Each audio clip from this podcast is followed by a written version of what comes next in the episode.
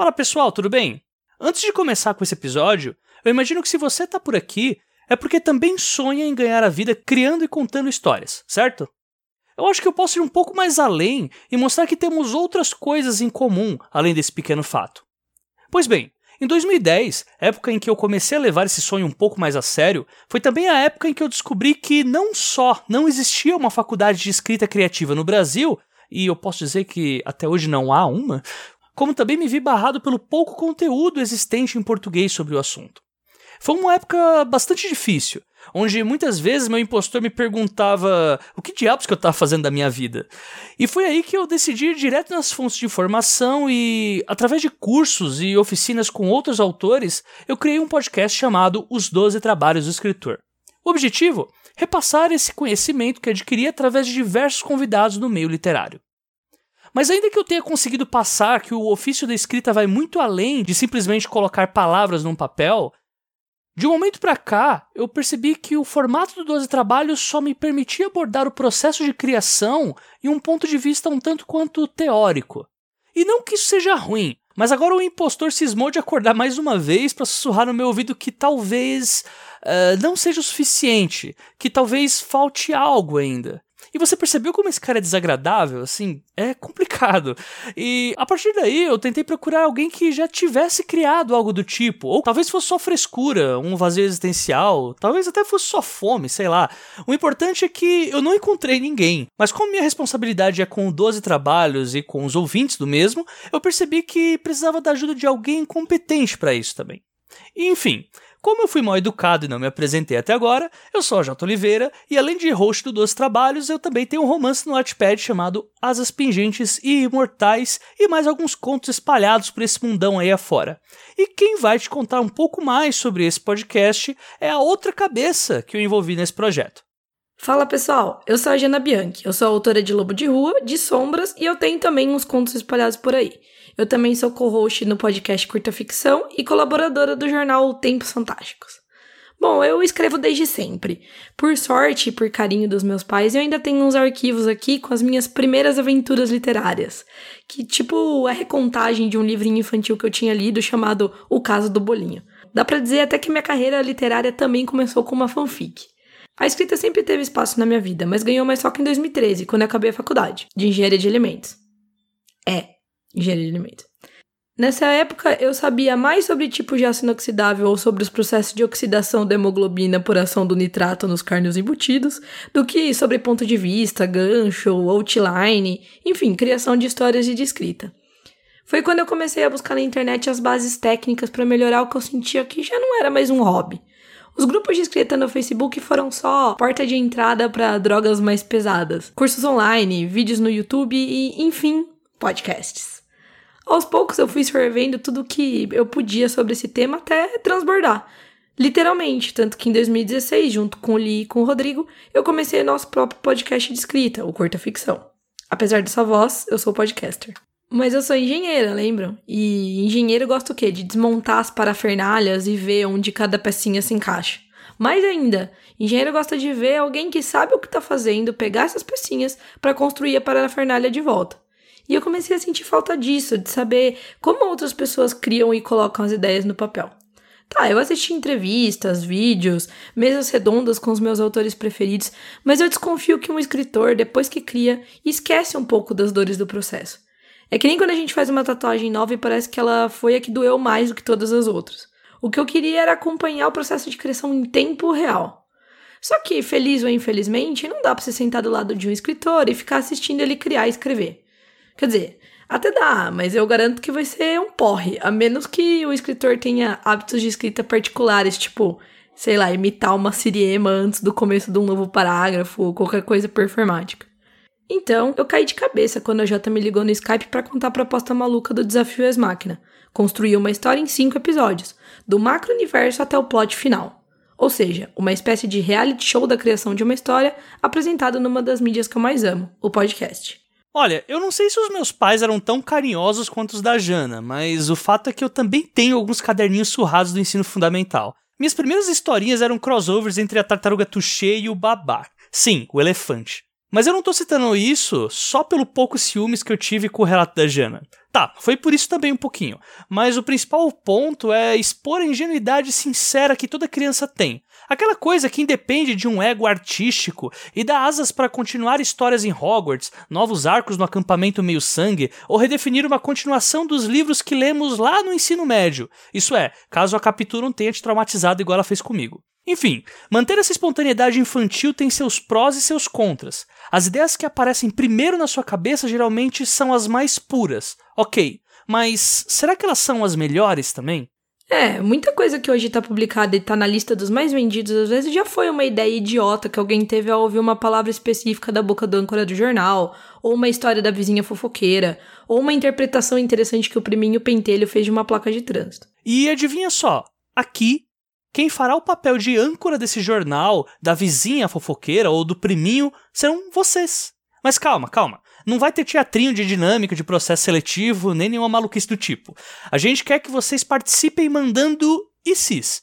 Isso é, simples sugestões. Circunstâncias que vocês gostariam de ver exploradas no próximo episódio. Ou a partir desse, né? Mas acho que não é só a gente que vai se beneficiar com essa brincadeira. Depois que a estrutura do desafio Ex-Máquina saiu, a gente percebeu que esse podcast poderia ter esse, digamos, efeito colateral um efeito de ativação do modo brainstorming por falta de explicação melhor. A expressão ex-máquina significa algo que vem de fora, e quando a gente está empacado numa ideia, não tem nada melhor do que escutar opinião e sugestão diferente da nossa para encontrar um caminho alternativo para seguir. Então, se você está empacado na sua própria história ou não sabe como resolver um problema que te impede de colocar uma ideia no papel, talvez ouvir os nossos disparados pode te ajudar. E quando eu digo nossos, eu não quero dizer só meu e do AJ não, ainda bem. Nesse primeiro episódio, a gente chamou dois convidados para começar a jornada. E aí, pessoal, eu sou o Lucas Ferraz. É, eu participo lá do site Leitor Cabuloso, gravava o falecido Cabuloso Cast, hoje a gente está lá com o Perdido na Estante e com um programinha novo que é o Sobre Escrever, né, que a gente fala um pouco de literatura, de escrita, na verdade. E eu também participo lá da revista Trasgo, né, como revisor e tal, e ajudando em atividades diversas lá do, da revista. Então, desde a edição número 6, né? Então acho que é uma experiência bem bacana que eu estou tendo lá. E uma das últimas coisas que eu fiz foi organizar uma antologia para o site do Mitografias, né? Que a gente fez toda a parte de curadoria, edição e, e tudo mais. Ficou um resultado bem interessante. Convido todos a conhecer, inclusive. O Jabá Maroto na apresentação, hein? E escrevo também. É, ultimamente tenho lidado mais com, com a edição do que com a escrita mesmo. Mas escrevo, tem alguns contos meus saindo aí esse ano. E acho que é isso. Bom, gente, eu sou Marcelo Zaniolo, eu fui host do Livrocast, um podcast de literatura por quase 5, 6 anos, então estive no meio, li bastante, falei bastante de autores e de livros que gostei de ler. Uh, sou autor também hoje em dia, basicamente atuo no mercado da literatura como autor, iniciante ainda, mas né, tentando conquistar meu espaço. Eu tenho um conto publicado numa antologia chamada Sentimentos à Flor da Pele, uh, um conto chamado Onde Não Deveria Estar. Esse conto também hoje está na Amazon, jabá, tic E também sou autor de um livro de fantasia, né, infanto juvenil, o primeiro volume de uma trilogia chamado O Templo dos Ventos.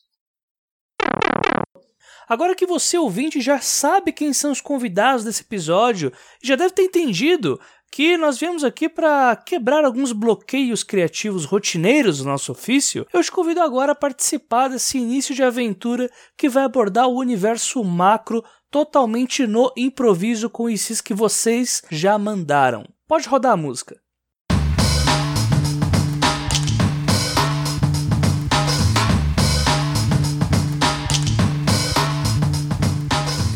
Pessoal, como vocês já viram, hoje a gente vai trabalhar o episódio sobre universo macro. E pra gente falar um pouco sobre o universo macro, eu queria fazer esse interlúdio aqui junto com a Jana para explicar para vocês por que, que a gente começou com esse tema para iniciar esse plot e também falar um pouquinho sobre os ICs. Então, o universo macro é o universo que é formado por algumas regras básicas que vão delimitar de uma maneira bem ampla, assim, onde a gente vai poder trabalhar. E essas regras, elas são amplas à medida que o mesmo conjunto de regras pode gerar histórias em diferentes gêneros literários, em diferentes tempos de uma linha do tempo real ou inventada, e em diferentes espaços também reais ou inventados, que obviamente tem ali uma relação íntima com o gênero literário da história. Então a gente vai trabalhar com isso a partir dos ICs que foram enviados pelo 12 Trabalhos, pelo Curta Ficção, pelo Twitter e pelas páginas do Facebook. A gente pediu para todo mundo isso e esse era o motivo para começar a essa epopeia, né? E de forma que, como a Jana falou, dá pra gente trabalhar com todos os gêneros possíveis, então fica aí até a dica, porque no final de cada episódio a gente sempre vai buscar um novo IC. E quando vocês mandarem, sempre pensem que a gente vai preferir coisas que ou se amarrem mais a uma história em geral, não exatamente a um determinado contexto, e também ideias criativas, que fujam um pouco da nossa zona de conforto. E que possam dar várias alternativas mesmo pra nós, né? Que gere, vamos dizer assim, vai, divergências entre os participantes pra gente poder desenvolver uns negócios diferentes. Uma outra parte também do universo macro que é interessante a gente abordar é que essa fase é muito perigosa caso você se perca no world building, de forma que excessos de regras podem acabar delimitando o seu trabalho futuro e não tornando o seu mundo mais crível ou o plot da sua história mais interessante. Ou seja, o que a gente chama de não se perder no world building. Uhum. Acho que dá pra gente ir já pra parte dos ICs, né, Jana? Sim. Então, Vamos ver lá. o que vocês falaram. É isso aí.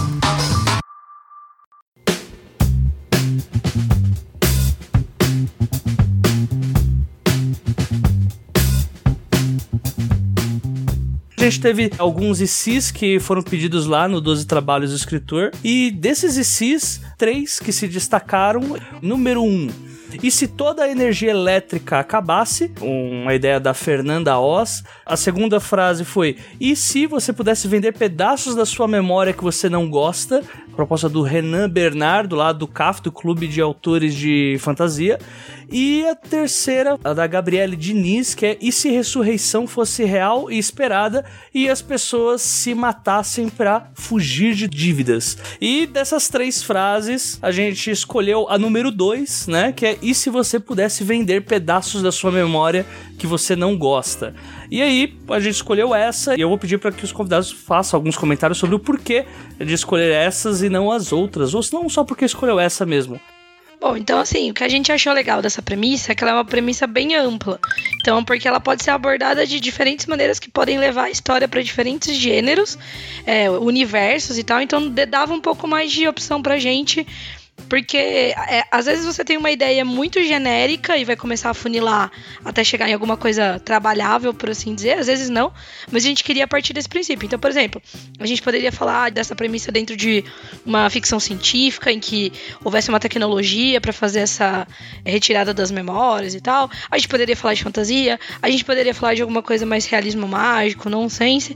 Então foi a razão pela qual eu achei essa premissa bem legal pro propósito aqui do programa, é que a gente já explicou que é contar esse processo de criação de uma história do início ao fim.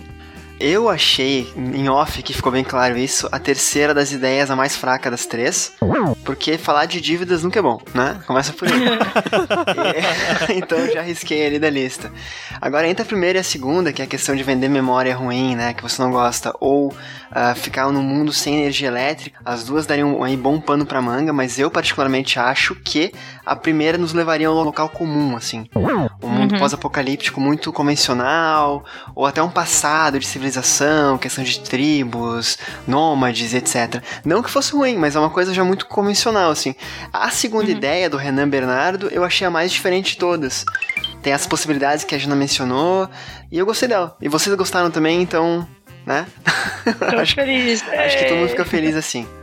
Eu também preferia a segunda, mesmo que a gente colocasse isso num mundo de fantasia e falasse que não era bem energia elétrica, era algum tipo de magia que permeava o mundo, sei lá, o cacete. A falta disso, em qualquer mundo, eu acho, ia acabar levando pra, pra uma situação que as pessoas estão passando por privação e não sei o que, e ia acabar um negócio meio pós-apocalíptico de sobrevivência, etc.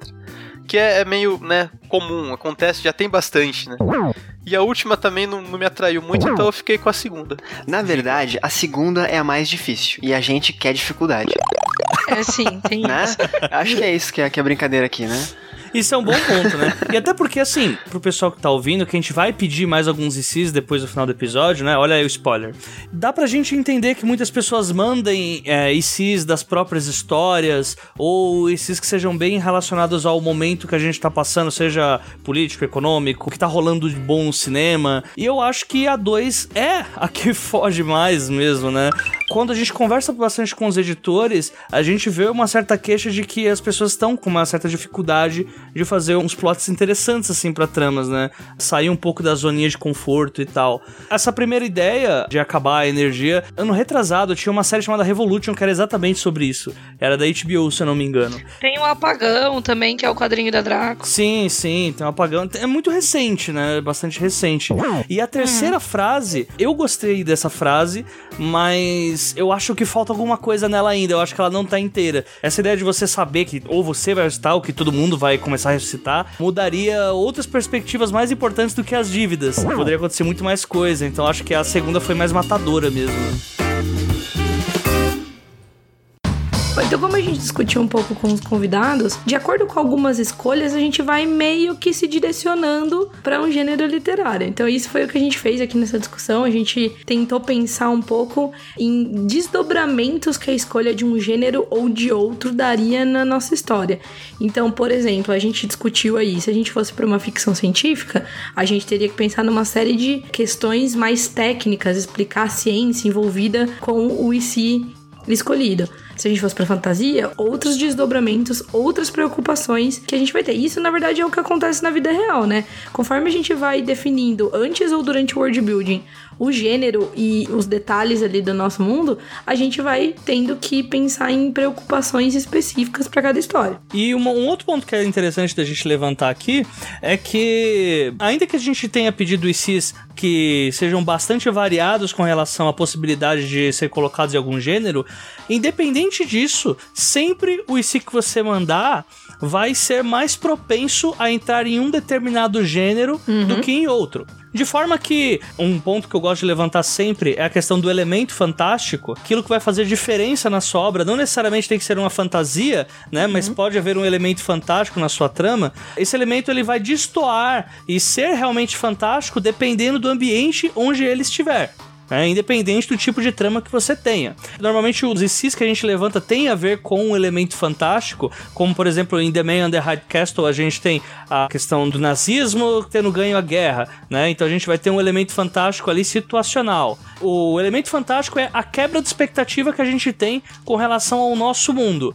Coisa que, por exemplo, não serviria em uma outra trama. Ele só funciona por causa das regras do nosso mundo. Então, provavelmente, uma high fantasy, esse tema não seria muito bem abordado, porque a gente perderia boa parte aí da quebra de expectativa. Enfim, é sempre bom a gente entender que algumas escolhas que a gente toma vão facilitar ou dificultar certos caminhos que podem ser tomados.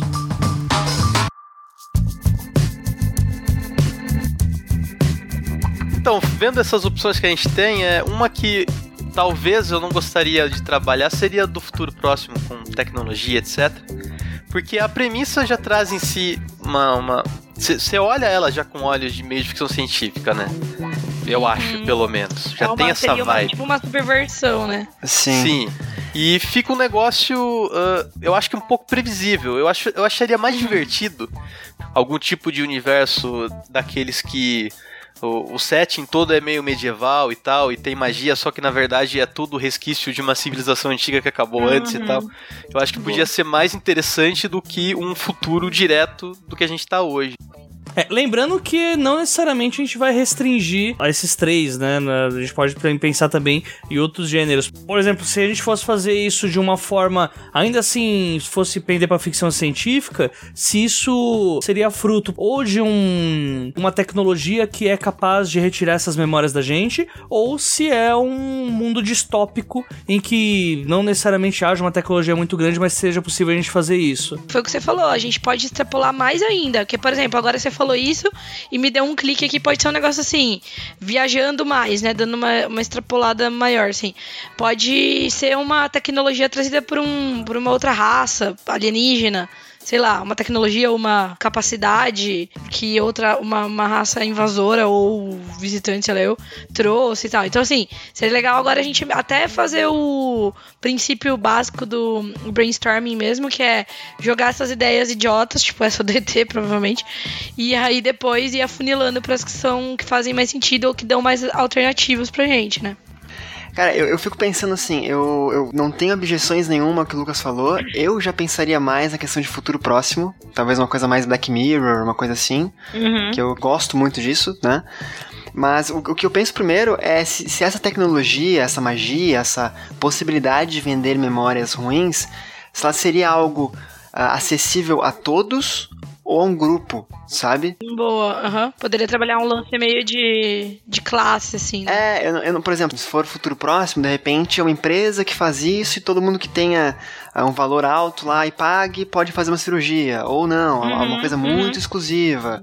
Ou se for uma alta fantasia, sei lá, bruxos, magos, enfim, ah, só quem tem um certo grau de, de magia pode fazer.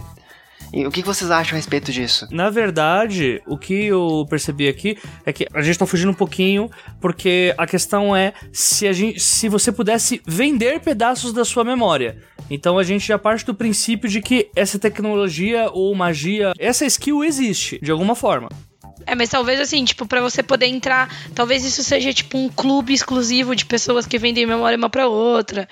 Talvez seja uma coisa que, assim, sabe que nem quando você vende seu corpo pra, tipo, tomar remédio, assim, lá. Aqui no Brasil não tem isso, mas nos Estados Unidos, assim, o cara tá total sem grana. Poderia ser uma coisa que fosse uma última alternativa de algumas pessoas. Senão, assim, a gente tem que pensar também que se você puder vender qualquer memória, a pessoa poderia ir lá e vender a memória, a pior memória dela, pra se livrar dessa memória, entendeu? Tipo, uma memória traumática, por exemplo. Deveria ter uma restrição aí, pra gente ter mais conflitos, entendeu? Então, assim, tem alguém que avalia as suas memórias e fala, essa aqui serve, tipo, sabe, que nem sebo? Esse livro aqui eu Sim. dou um real, esse aqui eu dou 10 reais, entendeu? Eu acho que também vai abrindo mais alternativas. Caraca, essa ideia de sebo de memórias é incrível. Eu, eu gostei pra caramba disso. Tipo de memória. Deixa eu incrementar um pouquinho mais isso que a Jana falou, vamos lá. É, se eu posso vender memórias ruins, se eu posso vender memórias, alguém tem que comprar.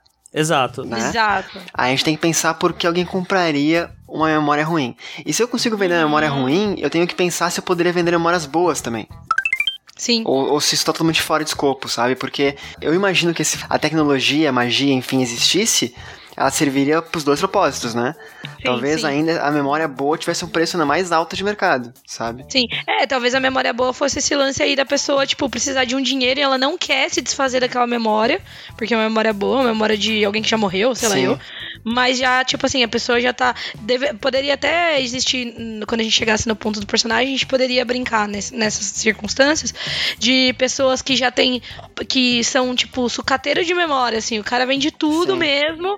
Chegou num ponto que ele tem pouquíssimas memórias, talvez só as ruins, inclusive, porque ele não conseguiu vender, porque vendeu por um valor baixo.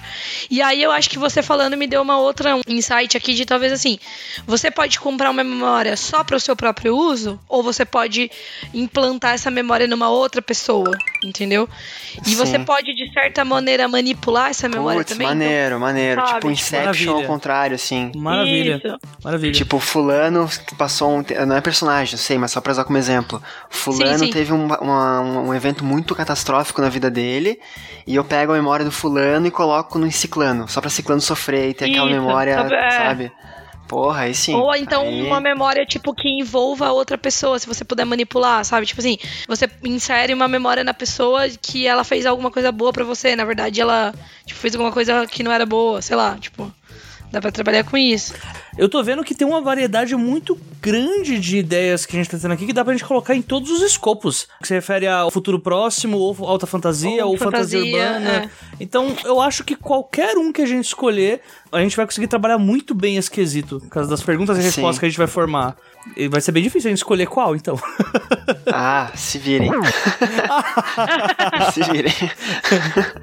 É, eu acho que talvez vamos, vamos começar a funilar, vai. Vamos, talvez de- dessas três alternativas pro rumo que a gente tá tomando, eu acho que a gente falar de uma coisa nonsense, meio realismo mágico, seria a que menos daria opções. Eu acho que seria uma opção bem impactante se a gente trabalhasse, como eu falei até em off aqui, um lance meio ensaio sobre a cegueira ou intermitências da morte, que tem essas coisas que acontecem e que ninguém sabe explicar, seria uma coisa forte pra se trabalhar, seria uma coisa mais cabeçuda assim, né? Tipo, ah, imagine se você pudesse se livrar das suas memórias e tal.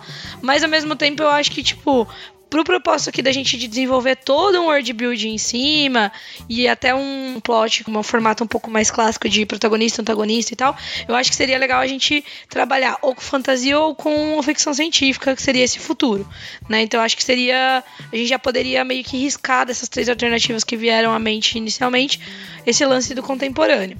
Sim, né, também acho, concordo. Aí a gente é, eu, eu, eu também que... concordo, também concordo. Pra gente falar que não, eu acho que mesmo se fosse abordar o contemporâneo, seria uma coisa um pouco mais distópica. Acho que não há como abordar o contemporâneo nesse estilo no sense mesmo. Por exemplo, se a gente for considerar o Black Mirror, igual o Marcelo falou, alguns episódios passam não necessariamente no futuro próximo, né? Passam em universos muito distópicos. Então, eu não sei se, se é tão viável a gente falar sobre futuro próximo ou se, se a gente só cria uma, um mundo alternativo em que esse tipo de coisa funcione. Que aí a gente teria um trabalho de world building mais voltado para uh, é, como que esse tipo de coisa afetou a sociedade e a forma com que o mundo tá agindo agora que há essa opção Sim. de vender memórias. É, nesse âmbito, cara, eu penso, por exemplo, assim, é, aí vamos, vamos discutir, né? Questão de quem que pode fazer isso, né? Se é acessível ou não é. é pensar que, de repente, se, se não for acessível a todo mundo, for um valor caro para fazer uma cirurgia dessa e remover uma memória, então, geralmente, quem é mais rico é mais feliz, porque vende as memórias, tem, tem mais recurso para vender as memórias ruins. Quem é mais uhum, pobre é, é mais triste, porque tem que guardar as memórias para si ou mais triste ou mais experiente, né? Porque vender memória ruim também, tu, né? Tem aquela sim, questão sim. que a gente pode usar. A brincadeira de se tu vender um erro que tu cometeu, tu não vai saber o que aquele erro te ensinou. Ou você né? vender Porque... um crime que você cometeu. Sim, também, também. Mas eu tava falando mais a questão de aprender com os erros mesmo, né? Sim, tu vendeu, um, tu passou uma coisa muito ruim, tu fez um erro, passou uma vergonha enorme porque tu cometeu um, um erro. Eu tô, tô usando pra erros agora, né? Sim. Não pra desgraças e eventos que a gente não controla. Por que, que eu aprendi isso, sabe? Então, assim, eu já levaria mais pra esse lado, assim. Na alta fantasia, aí, aí eu tenho que parar e pensar um pouquinho mais. Como é que seria esse, esse reflexo dessa, dessa, dessa magia ali, né? Nesse mundo.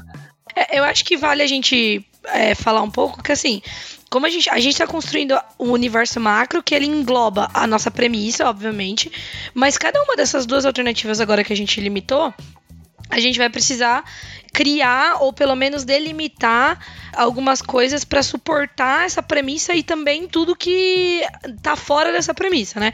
Então seria mais ou menos assim: se a gente fosse falar de um futuro, numa ficção científica, por assim dizer, a gente teria que pensar nisso aí das classes, que também poderia ser pensado também na fantasia, mas a gente teria que de algum modo pensar um pouco em que tecnologia seria essa, isso seria uma operação ou seria uma coisa meio que, tipo, seria uma operação, digo assim, uma coisa hardware, a pessoa deita na maca, corta alguma coisa, ou seria uma coisa meio conecta um plug, tipo Matrix tal. Por outro lado, se a gente estivesse falando de uma, alta, de uma fantasia, ou, ou alta ou urbana, a gente teria que construir toda a sociedade que está em volta disso que no caso de uma ficção científica, a gente não precisaria construir uma sociedade do zero. A gente precisaria sim, desenvolver a, sociedade que a gente tem hoje para considerar, se fosse daqui 100, 200, mil anos, né? Nossa sociedade teria mudado, obviamente, mas a gente teria partindo da nossa sociedade. Agora, numa fantasia, a gente teria que criar é, que planeta é esse? Que, que sociedades que existem nesse planeta? Que nós estamos falando de uma coisa meio medievalesca, nós estamos falando de uma coisa sei lá, eu, industrial, a gente tá falando de uma coisa nenhuma dessas, sabe? Assim, steampunk, solarpunk, enfim, sei lá, qualquer coisa assim do gênero. E, e daí, então, meio que resumindo, o que eu acho é, falando da ficção científica, usando a tecnologia, eu acho, eu tendo a achar, numa primeira análise, que seria um pouco mais simples. Sim, é menos contigo. coisa pra gente pra gente criar. Numa fantasia a gente teria muito mais liberdade, porque a gente poderia criar coisas muito loucas e legais, mas por outro lado a gente teria que começar lá do começo de tudo, sabe? Então, são humanos, são humanoides essas criaturas que a gente tá falando agora, são, sei lá eu, né, tipo, tipo hobbits assim, entendeu? Nesse sentido de criar uma raça nova, enfim. Sim, e mesmo assim, aqui a gente tem um elemento fantástico, né, que é essa questão da venda da memória. E seja, enquanto a gente coloca um elemento fantástico em um universo de fantasia, esse elemento fantástico ele perde muito da sua força. Que é aquela coisa de onde muitas coisas gritam ao mesmo tempo e a gente não escuta nada. No entanto, se, por exemplo, a gente pega numa sociedade atual, coloca esse elemento fantástico, vai ser algo muito mais gritante, né? E vai fazer muito mais diferença do que se a gente colocasse em um universo que é possível, é. por exemplo, você desintegrar uma pessoa com uma bola de fogo. Né? É, é verdade, é verdade. Tem mais impacto, né? É, esse pensamento foi, É. foi para mim determinante já. Eu tenho uma inclinação a futuro próximo, tá? Volto a frisar isso. Não por, por facilidade, mas eu acho que as implicações são mais claras, sabe? Eu tô só em dúvida de uma coisa. Eu meio que descarto a fantasia meio high fantasy mesmo. No entanto, eu acho que seria muito legal se isso acontecesse com uma fantasia urbana, porém no mútil, sabe? E seria sobrenatural. É, mais ou menos. Tipo, imagina que um dia duas pessoas, sei lá, deram a mão uma pra outra e uma passou a memória sem querer pra outra que ela queria muito esquecer. E a partir daí todas as pessoas começaram a fazer É, aí, isso. sim, seria um meio termo, assim, porque daí a gente teria a nossa sociedade, mas a gente teria que desenvolver uma coisa meio que, vai, tipo, pra usar um exemplo popular, assim, um negócio meio instrumentos mortais. Teria um tipo de pessoa que teria esse- poder, entendeu? Um tipo de pessoa que eu digo assim, é que no instrumentos mortais é tipo anjo, demônio, sei lá eu, mas teria um tipo de pessoa que teria essa capacidade, um mago, sei lá eu. Seria uma alternativa meio que meio termo, que a gente também não precisa construir toda a sociedade, todo mundo, mas a gente tem que construir esse sobrenatural que existe por trás. Sim, né? só descendente de Gengis Khan tem. Mas podia ter, de repente, um- pessoas que, de repente, sem saber muito bem porquê, é, se descobrem que elas são catalisadores desse negócio muito louco aí. De repente. É, não uma É, pessoa, mas um aí a grupo de gente- pessoas, né? Isso, um é, grupo de pessoas, porque senão a Sim. gente perde esse lance da venda, né? Eu pensei Exato. exatamente nisso. Teria que ser alguma coisa conhecida de todo mundo, na minha opinião. Poderia não ser, tá? Mas assim, já tô abrindo as possibilidades e dizendo qual que eu acho que é mais interessante. Eu escolheria. Poderia ser uma coisa meio por debaixo dos panos, entendeu? Então daí rola um, um mercado negro disso aí e tal. e- mas ninguém sabe que isso existe. É, isso teria algumas implicações, mas eu acho que seria interessante se fosse uma coisa assim. Todo mundo sabe disso, entendeu? Todo mundo sabe que existe essa oportunidade agora. Não, como a gente já falou aqui, não todo mundo tem acesso igual, o mesmo acesso a essa tecnologia, magia, o que quer que seja, mas as pessoas sabem dessa possibilidade. Então elas podem, por exemplo, pensar nisso em determinado momento da vida. Ah, eu vou vender minha, memória pra me livrar dela, ou vou vender pra ganhar dinheiro, sei lá eu. Eu acho que daria mais alternativas de personagem. Mas Eu assim, vamos lá. tá? Conte- Então vai ser. Então, peraí. A gente descartou logo de cara o contemporâneo, mas aí vai ser isso? Um contemporâneo, então? Não, vou- não, mas é, é que eu acho é que eu acho que essas alternativas de todo modo elas cabem em todas Aham. as questões aqui. Eu gostei muito desse meio termo, cara. Que não é um futuro próximo, porque não tem tecnologia, mas tem fantasia e é no nosso mundo, sabe? É um presente gostei. distópico. Presente distópico. Isso, isso.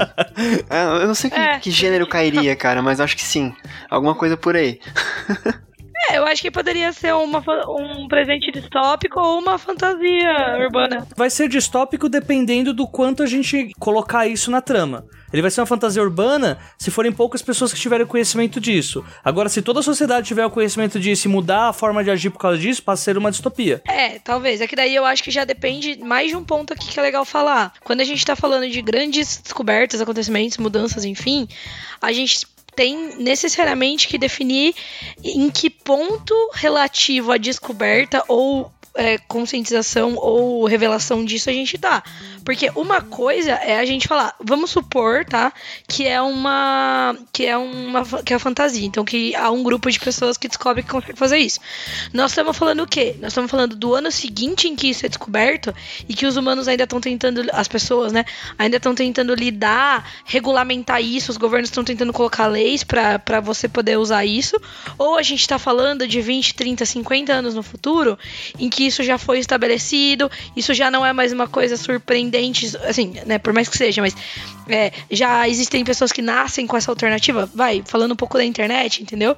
Então a gente precisa definir isso. Isso eu acho que muda muito o climão ali do livro. Porque se a gente tá falando de uma coisa que acabou de ser descoberta, a gente tá falando do nosso mundo, certo? Nosso mundo com como ele é hoje, e pessoas tentando lidar com isso. Então a gente poderia abordar, por exemplo, nem eu falei, os governos se reunindo e falando: não, a gente vai. Aqui é proibido, não, não quero mais nada disso. Pessoas loucas falando que, não, isso aí é coisa do demo, sabe? Tipo, seitas aparecendo, sei lá eu. Ou a gente pode falar de um futuro em que isso já foi, tipo, calma, gente. Isso é normal, vamos ter que lidar com isso e já tá tudo certinho. Que aí eu acho que seria uma ideia mais distópica. Um pouco como é o conto de Aya, assim. Sim, que ele sim. já tá num futurinho meio próximo, mas que as coisas já estão estabelecidas e a gente já sente a distopia ali, já sente uma divergência do nosso presente, entendeu? Eu gosto desse clima de incerteza de ser um negócio mais próximo, porque eu acho que abre muitas possibilidades de personagem e de, Também. de, de, de tramas que podem acontecer ali, De de, pessoas né? fazendo isso de maneira é, ilegal e tal, de- por baixo dos panos, e de de repente alguma espécie de, de agência de investigação tentando ir atrás deles. E, enfim, eu acho que dá pra desenvolver um monte de subtrama interessante com esse tipo de ambientação. Eu acho interessante focar em personagem também, e eu acho que essa ideia de ser algo bem próximo, tipo, quase uma lenda urbana. Pô, pessoas estão descobrindo Uhum. isso, e aí alguns que podem roubar memórias de outros sem que de fato querer e não saber lidar com aquilo. Sim. Algo embrionário, assim. Eu, eu, eu iria por esse caminho, sabe? Perfeito, perfeito. E mesmo que a gente inclua esse elemento, vai ser como se tivesse passado pouco tempo depois que isso aconteceu, né? E só poucas pessoas têm essa noção, né? Então não, não vai ser algo Isso. ainda que tenha alastrado. Sim, pode estar começando Uma parada meio Yakuza, tá começando- É, pode É, ser mas- por baixo dos panos e tal. Esse, esse poder não vai ter uma explicação inicial, né? Ele, Não. ele surge e pronto, né? Algo Isso, realmente isso. mágico. É, por enquanto Mágico, não, é. porque a gente tá no, no macro, né? Então, por enquanto a gente tá só Sim, trabalhando sim. com a É, ideia mas- de que ele existe. Sim. É, é, que daí assim, uma tecnologia, por Isso, exemplo. ou uma, uma herança Aham. genética, alguma, talvez pode ser, mas não tá explicando, não tá claro ainda o que é. Ponto. Pois é, pois é. E cada, eu tenho certeza que cada um aqui pensou em uma história completamente diferente aí na própria cabeça, né? Sim, poderiam sair ideias muito legais de todas essas alternativas, inclusive.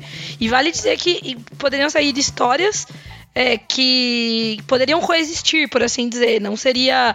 Às vezes a gente tem uma ideia que a gente fala, nossa, eu tenho essa ideia não posso contar pra ninguém, porque a pessoa vai escrever. E, tipo, jamais alguém vai escrever a mesma coisa, né? Tipo, é muito difícil, assim, eu acho. Eu já tava pensando aqui em pessoas indo ter, tentando ter ótimas memórias pra enricar no mercado de memórias, entendeu? Sim, é, dá pra pensar isso, entendeu? Não, mas é muito legal, dá muitas alternativas. Eu já abri o Google Docs aqui e tô escrevendo, inclusive. inclusive, quero uma história na minha mesa, tá? No fim da semana. Agora a gente já tá funilando, mas quando a gente parte do da premissa, a gente poderia sair disso com uma coletânea de contos totalmente diversos, né? Indo do, do super ficção científica hard até o realismo mágico bem nonsense. Isso é interessante, né? E é um outro ponto ainda, né? Só pra fazer uma última ponte aí nisso que você iniciou, Jana. Eu acho que mesmo que a gente aqui saísse com o mesmo tema, né? Depois de todo esse brainstorm e cada um fosse escrever um conto diferente, ia sair algo muito. Sim, né? sim, sim, Ia- sim. Então, realmente, essa ideia de, de roubou a minha história é meio tensa, né? Plágio é uma coisa meio, meio de processo, assim, a pessoa pegar e copiar o seu texto propriamente dito. Mas existe também pessoas que pegam o outline vamos, de uma história e reproduzem com pequenas diferenças. Existe isso, claro. Mas isso é gente meio doida da cabeça. O que a gente. Às vezes a gente tá consumindo coisas e tem ideias similares com coisas que a gente consumiu e rola uma certa crise, assim, mas na verdade esse é o processo da criação, né? É a gente pegar. A gente mencionou aqui o, o Black Mirror, que seria uma referência para essa opção de ficção científica. Enquanto a gente tava falando aqui, tem um livro que eu não sei se vocês já leram, que é uma distopia que chama Doador de Memórias. Acho que até saiu um filme, eu não assisti, eu li o livro. Eu li faz muito tempo, não é exatamente isso. Aliás, eu acho que não tem nada a ver com isso. É a história de uma sociedade em que tem uma pessoa que ela é responsável por saber as memórias daquela comunidade, entendeu? Não é todo mundo que tem as memórias. É tipo, o cara é meio que um guardião, assim, das memórias. Tipo, não é exatamente a mesma coisa. É uma coisa meio nonsense, que eu, pelo que eu me lembro, assim. E é uma coisa meio que as pessoas aí, tipo, elas não têm memórias e elas ficam meio que catatônicas, assim. Não catatônicas, mas elas, tipo assim, ficam muito simplificadas as pessoas, entendeu? Porque elas não têm memó- memórias. eh, todas as memórias, enfim. Mas que é também, pode ser uma referência também, e tem. E a gente vai sair com uma coisa que é completamente diferente, né? Bebendo dessas fontes. exato, exato. Inclusive tem um conto da Trasgo que a gente conversou recentemente no podcast lá nosso. Que é o empacotador de memórias do Gael Rodrigues, que é outra pegada, mas também envolve esse lance de memória de uma forma bem criativa. E o conto dele é tipo realismo mágico. Mas eu acho que é isso mesmo que a Janaína falou. Às vezes a gente tem ideias parecidas, que tem traços parecidos, mas é uma coisa totalmente normal, sabe? Do processo criativo, tanto da escrita quanto de outras artes. Às vezes você vê uma banda processando outra por plágio porque teve uma progressão de acordes parecida. Eu acho uma bobagem isso, porque acontece, né? As coisas. A gente vive nesse caldeirão de ideias e a gente vai se influenciar e influenciar os outros o tempo todo. Exatamente. Até porque, né, se a gente colocar que essas memórias podem ser vistas em um caldeirão ou em uma penseira, né? A gente vê esse elemento aparecendo em mais outros locais, né? Só que tudo muda quando você faz desse elemento o focalizador da sua história. E aí passa a modificar totalmente o que é o universo. E aí, de acordo com as ideias que cada um tem, né? Voltando novamente ao brainstorming que a gente fez, a gente acaba indo para caminhos muito legais e completamente distintos. Dá pra gente falar que a gente já falou da dificuldade, a liberdade que a gente vai ter, a gente meio que já discutiu, que são coisas que nem precisou fazer tópicos pra gente falar sobre cada passo, né?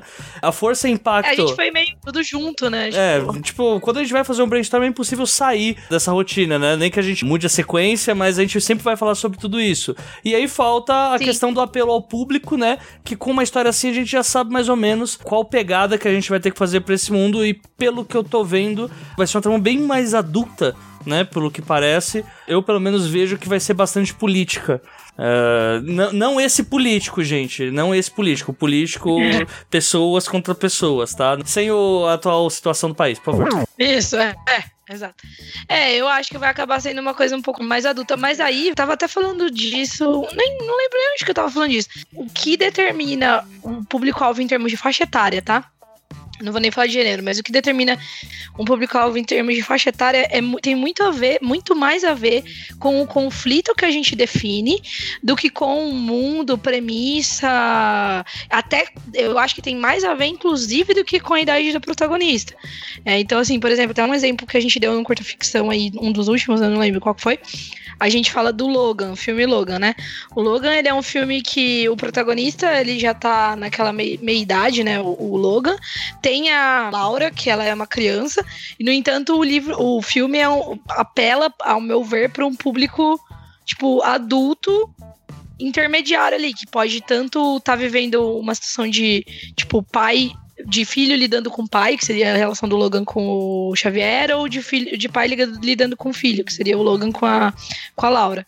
E aí eu acho que então a gente poderia ter, mesmo dentro dessa premissa macro, a gente poderia seguir para diferentes públicos. Mas eu acho que por uma questão da gente ter essa liberdade de adicionar mais coisas e mais questões e, e tal, eu, na minha cabeça veio uma coisa adulta mesmo. É, eu acho que vai versar muito sobre o valor das memórias, sabe? Pode ser uma coisa assim mais filosófica, uma coisa mais nas entrelinhas, aí tanto faz. Aí vai, vai de quem vai escrever de fato, sabe? Mas eu acho que vai ser uma coisa nisso. A gente vai mudar o mercado, né? A gente vai mudar o, mercado, o capital. é verdade, verdade. A, a, o valor das coisas vai ser diferente, né? O... Eu acho que de qualquer jeito, uma premissa dessa que a gente tá construindo, é, ela é, é meio difícil fugir das questões éticas que se envolvem nesse tipo sim, de coisa. Né? Sim, sim, sim. E tal, talvez isso também leve esse para um caminho de um pouco mais adulto do que qualquer outra coisa.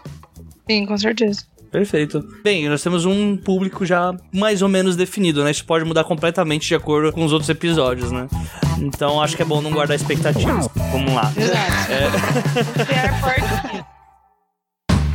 Para essa última parte, eu decidi fazer até uma quebra para um interlude aqui no meio, por conta de que a gente já fez algumas escolhas de como que esse mundo vai rodar, a gente já sabe mais ou menos o gênero que vai acontecer, já sabemos mais ou menos o tempo. Só que agora, o que, que a gente fez foi estipular algumas regras que possam não só é, deixar claro como que esse se afetou a sociedade, como também a gente vai colocar alguns acontecimentos que vão facilitar e talvez trazer um gancho para os próximos convidados que vão vir para falar sobre o universo micro. De forma que é legal entender que nessa parte aqui a gente se cuidou para não criar o excesso de regras que eu disse lá no começo e principalmente as regras que a gente acabou criando, não só para ajudar as outras pessoas, elas têm a possibilidade de serem refutadas futuramente. Ou seja, para que nós mesmos não acabamos nos enforcando com a própria criatividade. Acho que é um bom termo que dá para usar. Exato. É, e vocês vão perceber que essa foi a parte que a gente mais se divertiu, porque a gente viajou na maionese, criou altas mirabolâncias, mas porque de fato realmente é a parte mais. Essa parte de você especular sobre o que você tá criando, que é o famoso IC, né? Os famosos IC. É justamente a parte em que você extrai o máximo de possibilidades ali daquele conjunto de regras. E você, inclusive, pensa em coisas que, sei lá, em uma, talvez na sua história você não aborde, mas que pode ter é, influência na sua história e tal. Então vocês vão ver que essa parte a gente meio que viajou mesmo, foi o intuito assim para pensar em várias situações que a gente poderia abordar em futuras histórias dentro desse macro universo.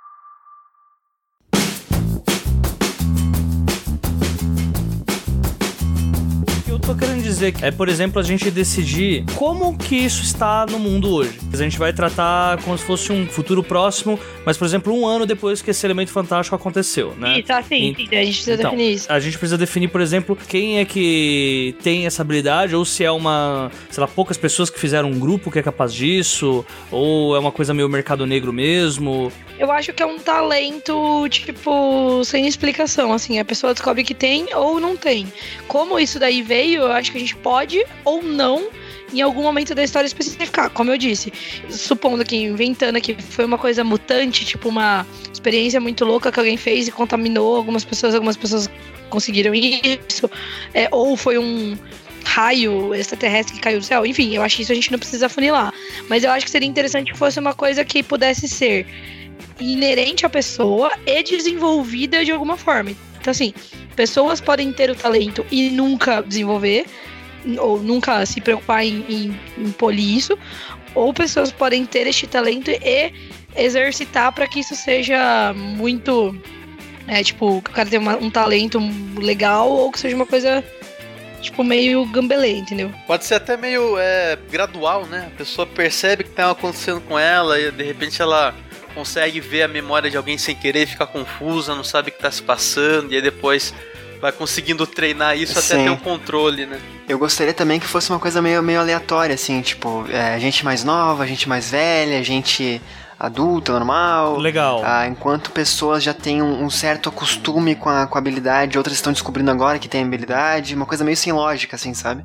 Sim, sim, concordo. Tá, mas aí o, o que vocês estão chamando de habilidade é o fato de ser capaz de vender as memórias?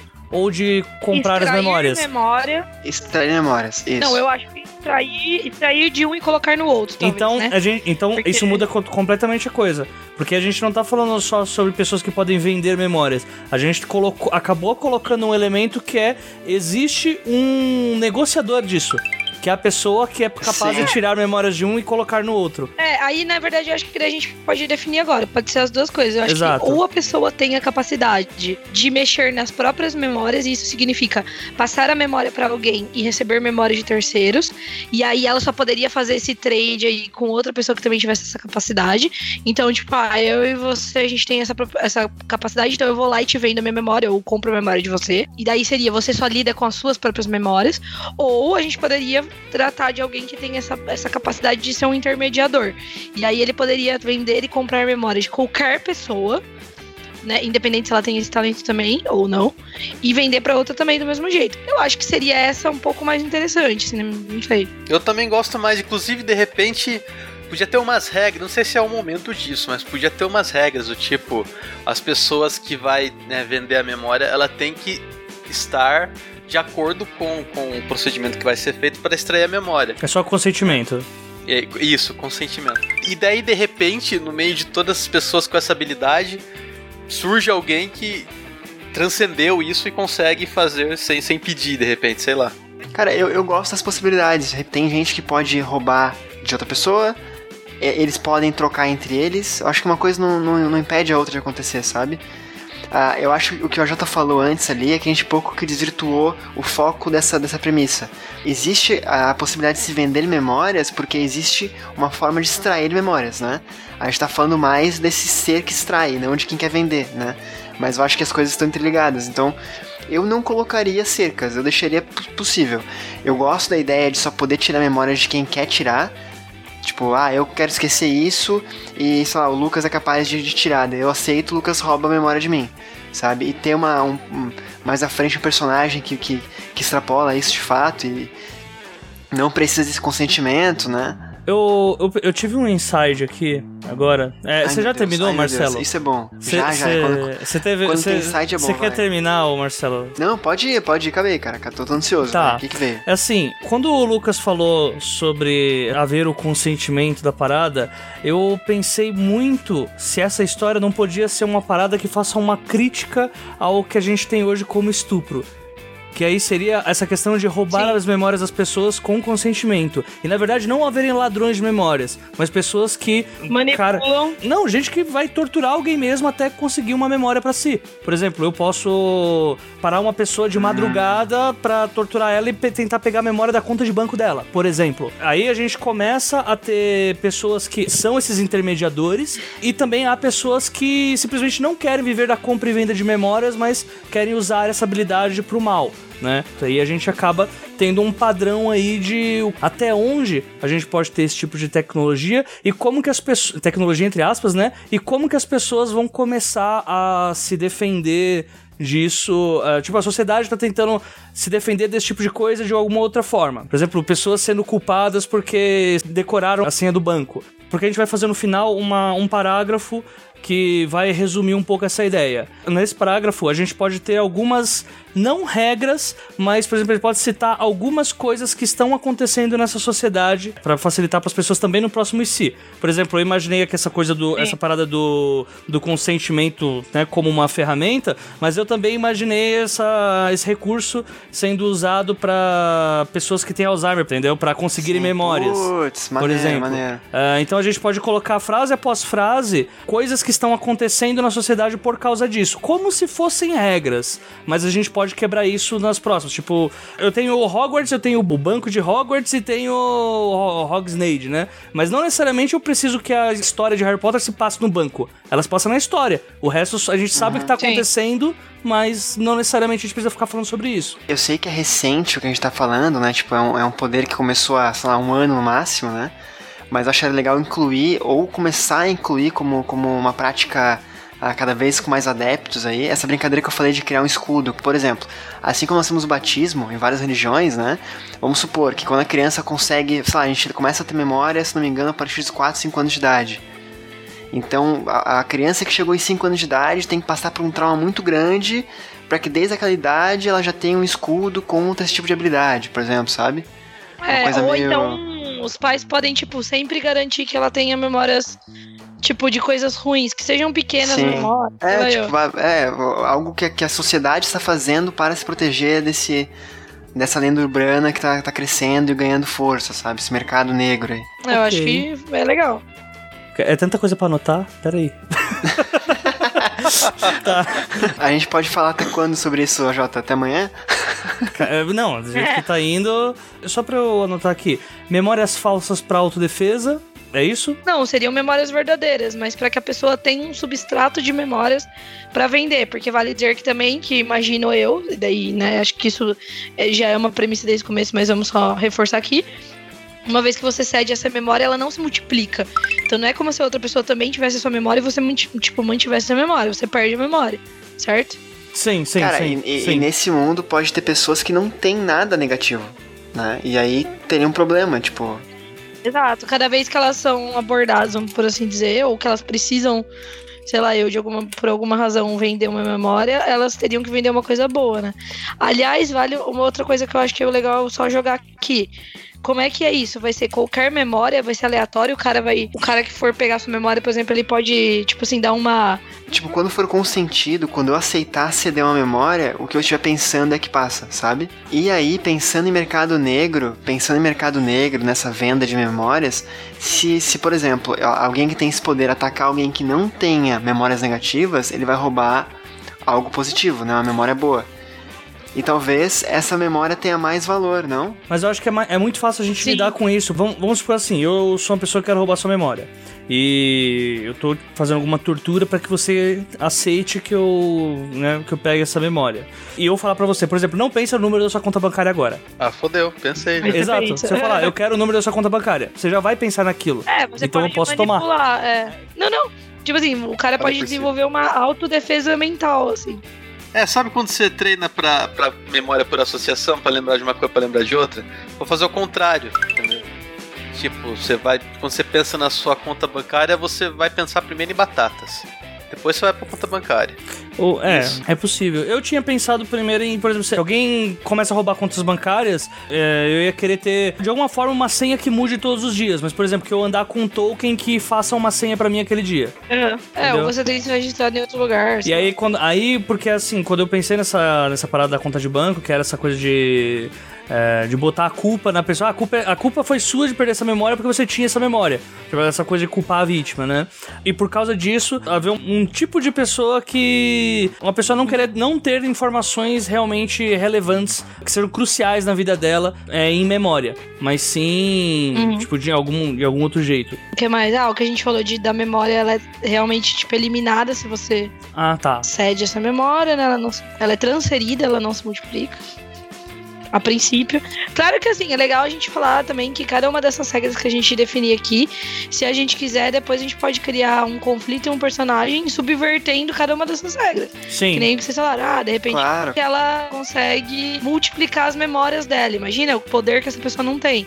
Ela vem de memórias maravilhosas, continua com as memórias dela lá de boa, entendeu? Tipo, seria um- uma situação diferente do convencional, por assim dizer. Eu acho que, tipo assim, conforme a gente for afunilando, a gente vai dando mais peso pra algumas dessas regras do que pra outras, né? Imagino Sim, eu, sim. assim, na minha cabeça, que é mais Não, ou menos como eu total. faço num, num processo convencional, por assim dizer.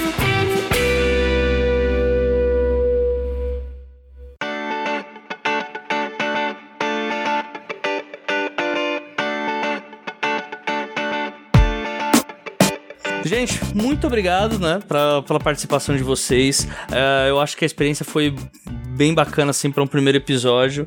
Então, agora que a gente tá chegando no final, né, depois da gente já ter falado muita coisa, espero que produtiva, o ouvinte aqui vai dizer, espero que digam bem. Vamos pras finalizações, considerações finais e jabás.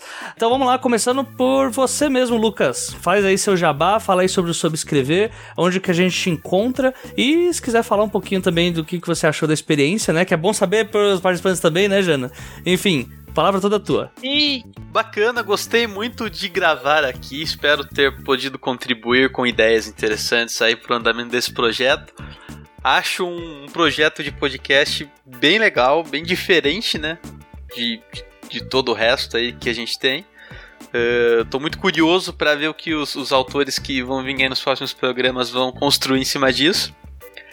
E agradeço novamente o convite. O pessoal que quiser né, pode me encontrar lá no Leitor Cabuloso. Eu participo do Perdidos na Estante, que é o podcast lá da casa. E também no Sobrescrever, que é um projetinho novo sobre escrita que a gente começou lá no site, que são podcasts pequenininhos de 15 minutos. Tá, tá bem interessante essa iniciativa também. E eu também participo da revista Atraso. Convido todo mundo que não conhece a conhecer a revista Atraso, que é fenomenal. E também participo lá do Papo Lendário do, do site Mitografias. E é isso. Muito obrigado. Então, Marcelo, sua vez também, diga aí o que você achou, faz o jabás das coisas que você tá produzindo e principalmente fala do teu livro também. Cara, foi muito bom participar, muito obrigado pelo convite, gente. Espero eu ter contribuído também pra esse pontapé inicial, né, na- nos cinco episódios que serão do, do Ex Machina. E, bom, eu sou autor de um livro que o Lucas foi autor leitor beta, né? um desses felizardos aí. Mas antes de ser autor, eu era podcaster, cara. Era podcaster, fui host um dia do Livrocast. Tá, tá no ar ainda. Se você nunca ouviu, tá lá o link aqui embaixo na postagem, acredito eu.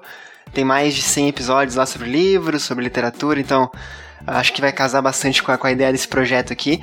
E agora, focando a vida basicamente no meu trabalho, né, que é o, que remunera, é o que paga as contas, e na minha atividade criativa que é escrever. Eu sou autor de um livro chamado O Tempo dos Ventos, esse que foi o que o Lucas foi beta, então o Lucas depois, né, cobrem dele, qualquer coisa, a culpa é dele. Vai ser assim agora, Lucas. Eu também tenho um conto na Amazon chamado Onde Não Deveria Estar, que é um conto que eu fiz para um livro de, de contos da antologia de podcasters que saiu em 2016, se eu não me engano. E agora muita coisa para vir, muito conto, muita história, novela e segundo livro de trilogia para ser lançado, então focando minhas energias quase que 100% só nisso. Só entre aspas, né? Porque é muito gratificante. Eu tenho por mania, cara, discutir minhas histórias e ideias com amigos e pessoas próximas, né? E, e no episódio aqui hoje foi muito gratificante, foi muito bacana mesmo, assim. Nunca discuti com tanta gente junto, né? E geralmente quando se discute, se vai até o final de personagens. E, e é muito estranho só falar do macro-universo. Mas, cara, foi um prazer e, e espero que, que, que gere bons frutos. É isso aí. Então vamos lá, grande. É, a, a, melhor, eu ia falar que a Jana tá sendo minha escudeira aqui nesse, nesse, nesse projeto novo, né? Mas é eu acho, escudeira. acho que na verdade eu é que tô sendo escudeiro da Jana, que rolou muito hoje, foi foda. Então. Só que como a gente é barrista, os hosts também fazem jabá, então Jana também faz seu jabá aí, por favor. Jabazinho.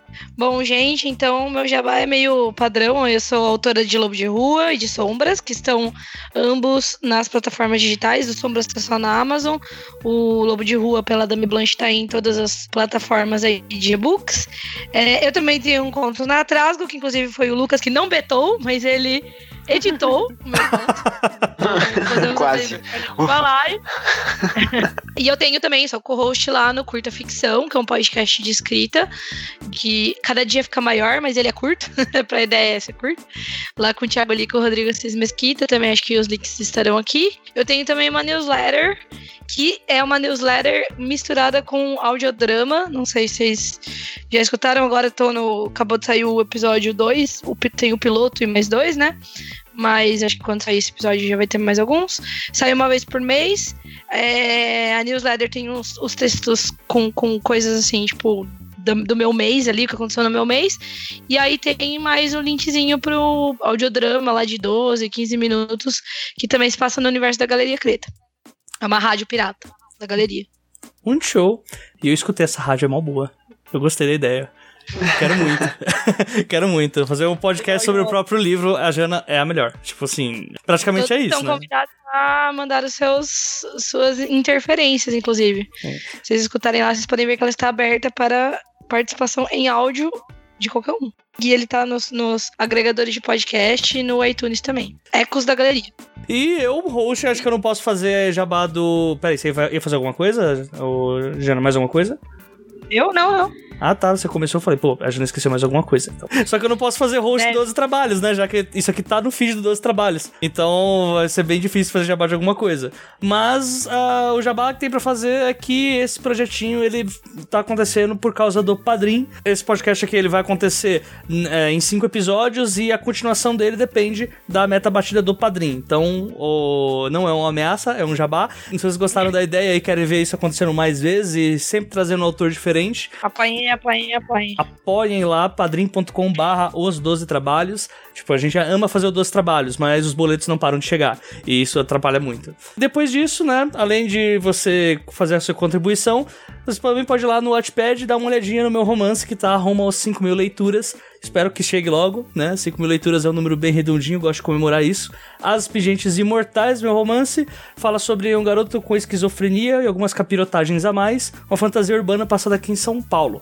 Então fica a dica aí pra vocês e eu espero que vocês me ajudem a chegar lá a 5 mil leituras agora, que é a nova meta. Certo, pessoal? Então é isso. Foi mais ou menos essa proposta, esse primeiro episódio, né, da X-Machina, para vocês entenderem um pouco do que, que a gente está tramando fazer, né, esse início de criação de plot. E lógico que agora a parte final é a gente conseguir misturar esse monte de ideias em um parágrafo para ajudar os próximos participantes e também para deixar para vocês o que vai ser o próximo IC que a gente vai querer, né? Agora eu vou pedir pra Jana fazer a leitura desse brainstorm maluco aí que a gente fez. E em seguida a gente faz a chamada aí pra vocês pros próximos ICs. Manda aí, Jana, qual foi o resumo desse episódio inteiro?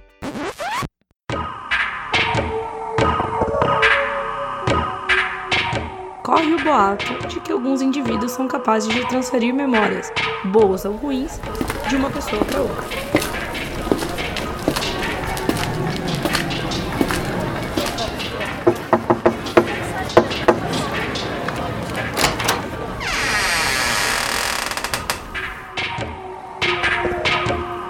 Urbana sugere a existência de um mercado negro de memórias com apenas duas regras.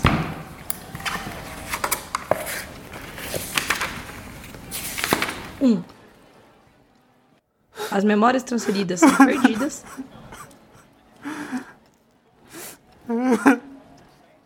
E dois. Uma transação só é realizada com consentimento de ambas as partes.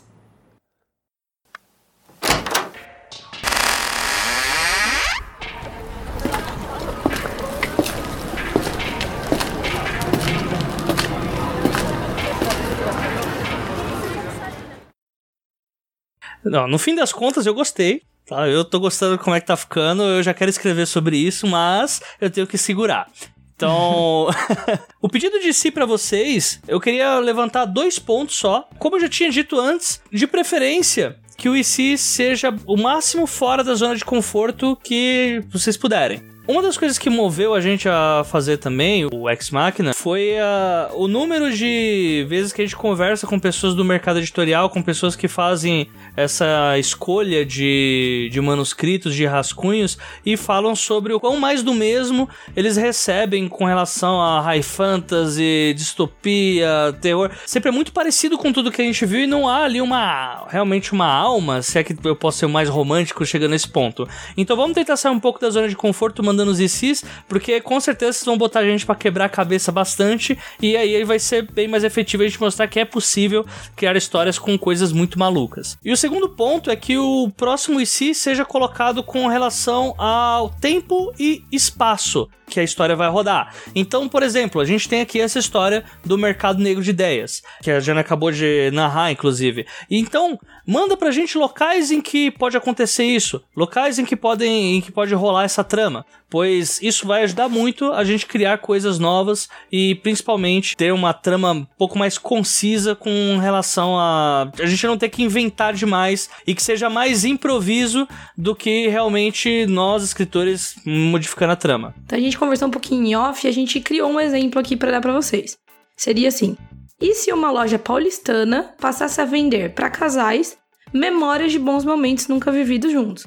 Então, né, a gente já direciona ali para uma loja paulistana, você já meio que supõe que é mais ou menos, não é num futuro muito viajado, poderia ser, por exemplo, e se um centro holográfico na colônia marciana passasse a vender para casar? Então, mais ou menos isso. A gente quer funilar para ou um tempo específico ou um espaço específico, ou, se possível for, um tempo e um espaço específico, mas ainda sem entrar muito em, em, mérito de personagens, né? Porque vai ser o próximo episódio. Então vocês podem ver aqui que o exemplo que a gente deu é um exemplo bem genérico, que no próximo episódio, no terceiro, né? A gente pode pegar a perspectiva de quem vende, a perspectiva de quem compra, a perspectiva de quem tá vendo isso de fora, então a gente ainda não afunilou pra personagem. Exatamente, exatamente.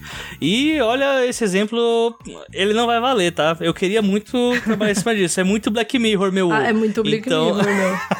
e a gente tá aprendendo também de bônus a matar os seus queridinhos, né? Com certeza, porque, cara, tanto de ideias que durante o episódio a gente teve, né, Jana? E realmente, ou a gente viu que não tava dando pra ir pra aquele lado, porque a gente tem que trabalhar em equipe, né? Uhum. E como a gente até chegou a citar no episódio, daria para fazer uma grande coletânea de contos, só que seria fácil demais, né? Então, uhum. vamos trabalhar o máximo possível do que esse brainstorm e de preferência nos próximos episódios aí que já temos os autores convidados e que assim que a gente receber os seus ICs, né, que eu não vou apressá-los muito, mas seria muito bom se vocês mandassem na primeira semana. Assim que vocês mandarem, a gente já vai intimar os convidados a uhum. virem gravar e fazer a votação e trabalhar em cima dessa perspectiva que a gente já trouxe nesse episódio. Então é isso, Jana? É isso. Temos o um episódio? Aí mamilos, né? Tipo, temos, episódio? um belo episódio. Enfim, acho que é isso mesmo. Então, Mandem seus é... por obsequio.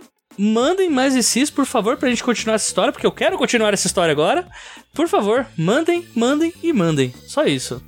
Então, tchau, que eu vou comprar aqui a minha memória das minhas férias nas Bahamas. Oh, aí, ó. Então, bem, tchau pra você, porque eu também tô atrasado, porque eu tenho que vender aqui a memória do dedinho que eu bati hoje na, na quina do guarda-roupa.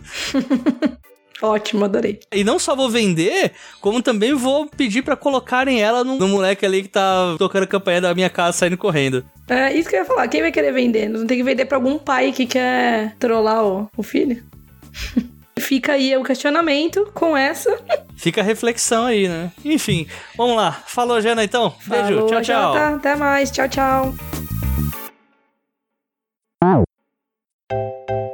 Essa coisa do universo macro é que, por exemplo, pegando essa, a- o exemplo do Harry Potter, ah, a gente pensando primeiro em um mundo, um mundo, mágico, em um mundo mágico, a gente pode colocar como se o e se fosse e se existissem bruxos ainda no mundo, né? E a partir Uhum. daí a gente cria uma terra ah, em outra dimensão, né? Que mesmo, mesmo seja estranho falar isso com Harry Potter, é o que é, né? É uma terra em outra dimensão. E aí, pra você. Como assim, Jota? Não, é porque você é um trouxa, você não consegue saber as É. coisas, só isso, cara. É verdade. Eu também sou um trouxa, no caso. Todo mundo é trouxa, né? Não tô xingando você, tá? Ficou meio... Somos todos. Fala, Hashtag, hashtag somos todos trouxas. Parecia que eu tava xingando, é porque você é um trouxa. É Não um trouxa, dizer. Jota. De não Calma. Não, eu fiquei, eu fiquei aqui com, a- com cinco dedos no peito, assim, sabe? Riche, tipo, caralho, assim já? Nem pediu licença, já chegou e chegou na porta. É, Vi. Da hora. É. E eu, pô, eu tava até falando outro dia no Twitter que eu moro na roça nível. Passou uma, um, ca, um carro. Como chama?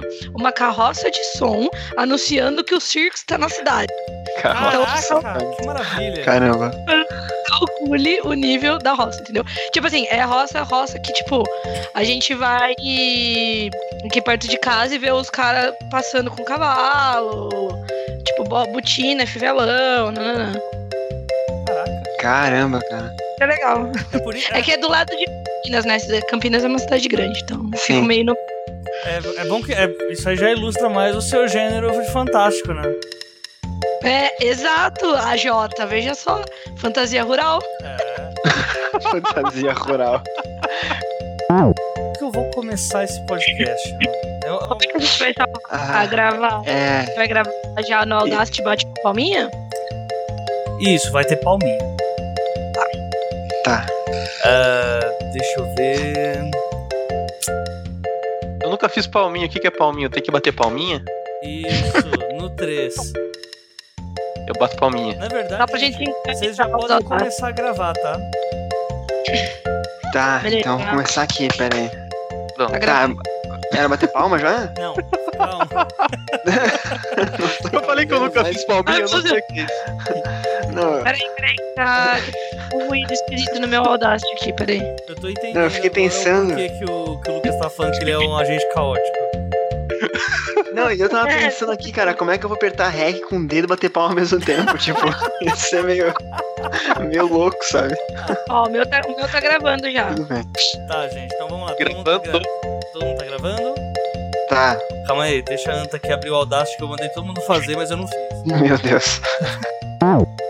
Tem as possibilidades que a Juna mencionou, tem a questão de, de poder passar em vários gêneros, de. de, ah, enfim, né? A gente vai falar mais, mais pra frente sobre isso. E eu gostei dela. E vocês gostaram também, então. né? acho que, Tô acho que todo mundo fica feliz assim. É, É isso aí. É, eu tô escutando. É é impressão minha, eu tô escutando uma criança de fundo. Cara, Eu tava Olha. escutando um- uns, rangidos. também. sério? Cara, todo mundo que grava comigo, quando eu não, não sou host, falam isso, cara. Marcelo, tem alguma coisa nessa casa, Marcelo. Oi. pelo amor não de sei se Deus. quando eu falo. Não sei se é o microfone mexendo que dá um barulho. Não, não, eu tô achando que tem uma criança aí nessa casa que você não sabe que tá aí. Oh, cara. não faz isso comigo. Cara. Nossa, que horror! Que, que tal? E se Credo, tivesse uma criança no quartinho do Marcelo? Marcelo, ele não sabe. Não sei. criança Mas não é. É aqui meu fone, alguma coisa. E. Enfim, só se for minha gata, mas também não deve ser. Esse Ah, não podcast é um oferecimento do mundo freak lá, né? É. Fica a dica aí pro Andrei. né? É, aconteceu comigo, né? Aconteceu com o Marcelo Zaniolo, o bebê do fone. O bebê dentro do fone. É, mas, mas fiquem, fiquem Nossa. tranquilos que no meu som, no meu áudio, que não sai nunca isso, tá? Acho que é algo que vocês escutam só. Nossa, é mais Quer dizer, não sai Pois- seu áudio, pois cara. é. Isso é uma manifestação do trovão, Pois é. cara, sério. Ele só vai pra quem tá com você e não fica recordado ainda. Que é só- Cara, Nossa, eu não sei se que de medo. repente eu- é porque antes de eu ouvir a minha faixa, eu sempre tiro ruído, né? Aí de repente pode ser algum ruído, alguma coisa que saia junto. Já corta. Já elimina Mas ali eu o tentei- espírito e toca o barco. Tá, 10 minutos. Vou tentar ouvir depois e ver se tem alguma criança falando de fundo. É muito ratinho isso, né? Tipo o demônio do Audacity, tá ligado? É muito ratinho. Mas enfim, Fiquem tranquilos, gente. é, Lucas, faltou você então falar, por enquanto, né? Cara, você não tem ideia como esse lance de ter uma menininha comigo no quarto assusta. Agora Ela tá falou, ela falou agora há não, pouco, eu, eu de novo, sempre, tá? sempre fico assim. Eu sempre fico assim. Eu tenho que. Não, eu vou ver depois dos 10 minutos aqui. Observação que a gente não falou que era uma menininha, hein? Você já tá. Não, alguém falou que era uma criança, alguma coisa. Eu falei que era criança. Menina, não era? Ou eu misturei com a minha gata, que é fêmea, e eu achei que fosse menina, enfim. Ignorem. Talvez quem Ah, tenha falado foi a menininha. Talvez, puta, não falei.